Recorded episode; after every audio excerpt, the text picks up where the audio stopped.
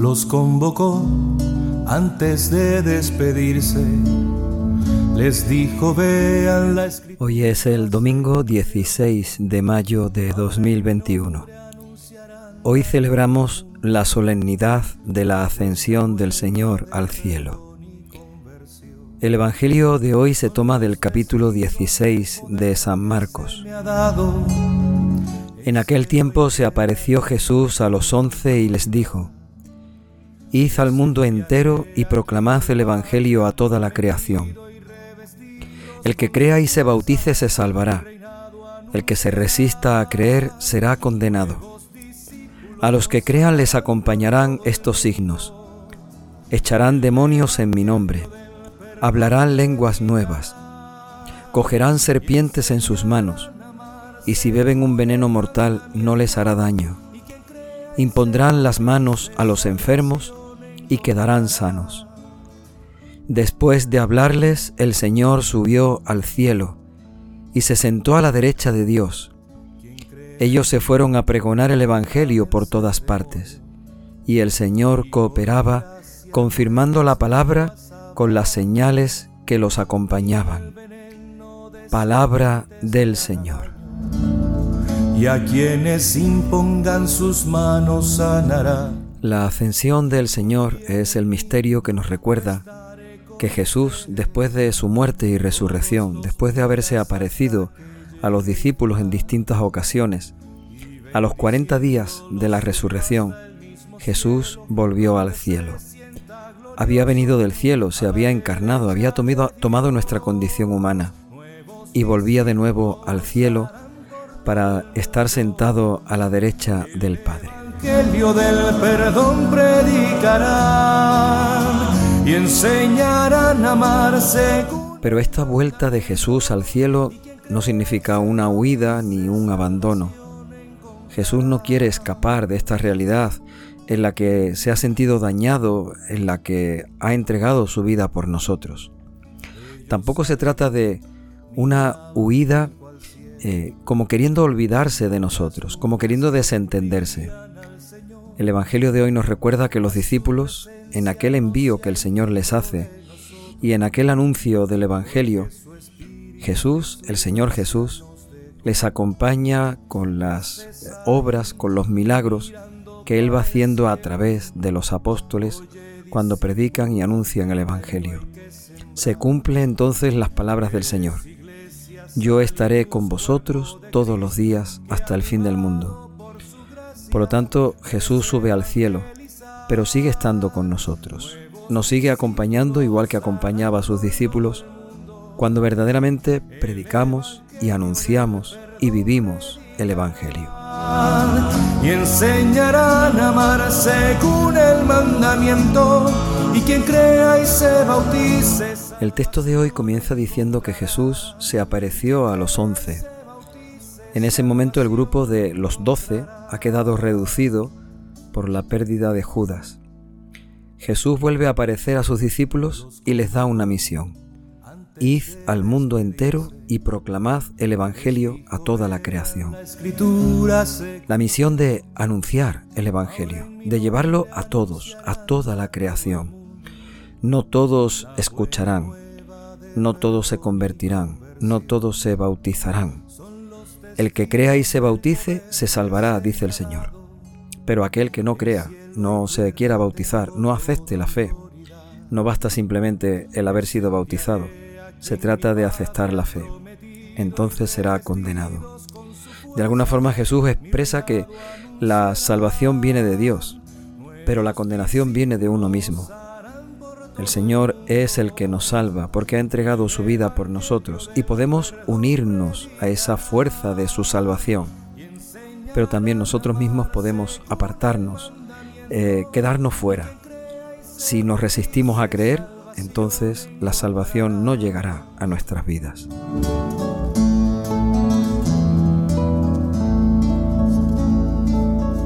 Quien crea en mí, a los que anuncian el Evangelio lo que les corresponde es precisamente eso, el anuncio, la oferta. Y si verdaderamente viven el Evangelio y aquellos que crean en Jesucristo, realizarán una serie de signos. ¿Cuáles son esos signos que el Señor nos dice en el pasaje de hoy? Echarán demonios en mi nombre, hablarán lenguas nuevas, cogerán serpientes en sus manos y si beben un veneno mortal no les hará daño.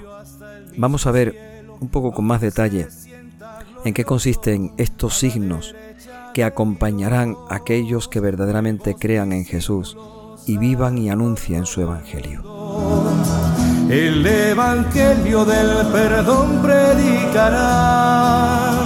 y enseñarán a amar. Echarán demonios en mi nombre. Verdaderamente que el demonio muchas veces se mete en las relaciones personales, eh, en las familias, en los trabajos, en las relaciones entre los amigos, en personas que necesitamos unos de otros. Pues el demonio entra para hacer destrozo, para enfrentarnos, para ponernos unos contra otros, para hacer que nuestro orgullo y nuestra soberbia se enfrente al otro, para terminar creando división, enfrentamientos, separaciones. ¿Cuántas veces criticamos, murmuramos unos de otros? Porque no terminamos de aceptar, de perdonar, no terminamos de salir de nosotros mismos para saber encontrarnos con el otro. Cuando el demonio se hace presente en nuestro corazón o en la realidad que vivimos, lo sabemos, lo identificamos, aunque algunas veces también se nos esconda y no nos demos cuenta de que está haciendo su mala acción. Los que crean en Jesucristo serán aquellos que echen demonios, que quieran apartar del corazón el egoísmo, la soberbia, el orgullo, que aparten de ellos todo tipo de crítica, de murmuración o de enfrentamiento. Echar demonios consiste en crear unidad y no división. Echar demonios significa en poner perdón y no rencor o enfrentamientos. Echar demonios en definitiva significa crear la verdadera fraternidad. Sin embargo, el demonio viene a destrozar todo eso y los que crean en el Señor tienen que luchar contra esos demonios para que sea el Evangelio el que triunfe y el reino de Dios el que podamos, seamos capaces de construir con la gracia, la fuerza y la compañía del Señor. En cielo y tierra tengo toda autoridad. Les enviaré. Hablarán lenguas nuevas. Verdaderamente que es importante saber hablar de Dios con lenguas nuevas, porque la cultura va evolucionando, los valores, la forma de vida, eh, la forma de, de ser y de sentir de la gente, de las nuevas generaciones, va cambiando. Y la forma de hablar de Dios de hace 20, 30, 50 años ya no vale hoy. Hoy tal vez hay que hablar de Dios, el mismo Dios, y hay que decir lo mismo, pero de una manera nueva.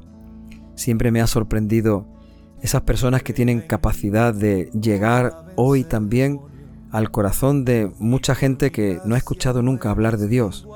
Sin embargo, esas personas son capaces de hacerse entender, de hablar con ese lenguaje nuevo, con esa, podríamos decir, psicología o, sensibilidad que tiene la gente de hoy para poder entender el mensaje siempre el mismo del Evangelio. Hablar lenguas nuevas.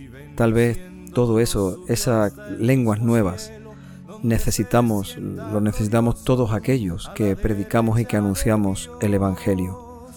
Catequistas, sacerdotes, religiosas, evangelizadores, predicadores.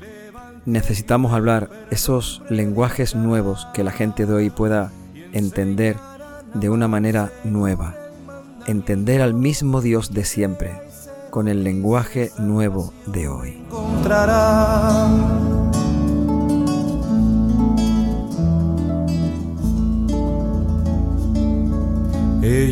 Y dice también que aquellos que crean en Él cogerán serpientes en las manos y si beben un veneno mortal no les hará daño.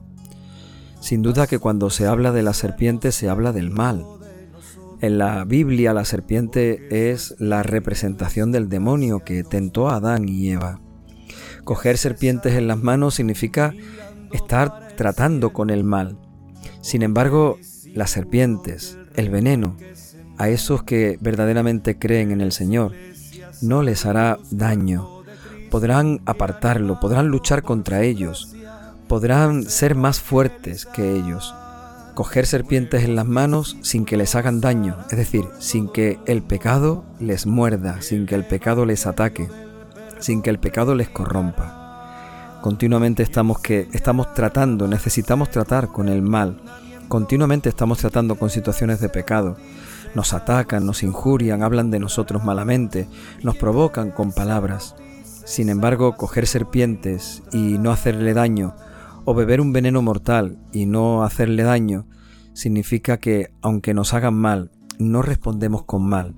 Aunque nos ataquen, nos injurien, blasfemen contra nosotros, ese veneno no entrará en nuestro corazón y no permitiremos responder de la misma manera al mal con mal. buena nueva de perdón y conversión son los testigos del poder que El Evangelio continúa describiendo que Jesús en ese momento subió al cielo. Por lo tanto son estas las últimas palabras que Jesús le dice a sus discípulos antes de subir al cielo. Y ellos, en ese momento, salieron a pregonar el Evangelio, a cumplir con la misión que el Señor les había encomendado, a realizar aquello que el Señor les había pedido, pregonar el Evangelio por todas partes. Predicarán y enseñarán a amar según el mandamiento y quien crea y se... Lo sorprendente de este Evangelio de hoy no es que los discípulos supieran escuchar, ni siquiera que supieran responder a lo que el Señor les había pedido, era algo natural. Mm, lo sorprendente no es que los discípulos salieran a pregonar el Evangelio. Lo sorprendente, la buena noticia del Evangelio de hoy, es que el Señor les acompañaba, cooperaba con ellos, confirmaba su palabra, con los signos, con las señales, con los milagros que ellos realizaban o que el Señor realizaba a través de ellos. Es como ellos podían sentir, ver, experimentar todos los días que el Señor estaba con ellos, cooperaba con ellos, les acompañaba. Diciéndolo subió hasta el mismo cielo, donde se sienta glorioso a la derecha de Dios. Nuevos Señor, danos también a nosotros tu Espíritu Santo, que podamos escuchar tu palabra, que podamos sentirnos enviados en tu nombre enviados a proclamar el Evangelio en todas partes. Señor, danos tu Espíritu Santo, para que tus signos nos acompañen, tus señales sean las que verdaderamente confirmen la fuerza de tu palabra en nosotros. Que en tu nombre echemos demonios, que en tu nombre hablemos lenguas nuevas para que hablemos de ti a los hombres de hoy, que en tu nombre seamos capaces de coger serpientes o de beber un veneno mortal, pero que no nos haga daño, que el mal no nos haga daño, y sepamos, con la ayuda de tu gracia, Espíritu Santo, responder siempre al bien con bien. Ven, Espíritu Santo, ayúdanos a ponernos en camino, a cumplir la palabra del Señor, a predicar el Evangelio por todas partes y a sentir la alegría de que el Señor coopera con nosotros, nos acompaña por las obras que Él realiza a través de nuestra pobreza. Ven, Espíritu Santo. perdón predicarán y enseñarán a amar según el mandamiento. Y quien crea y se bautice, salvación encontrará. Y quien crea y se bautice, salvación encontrará.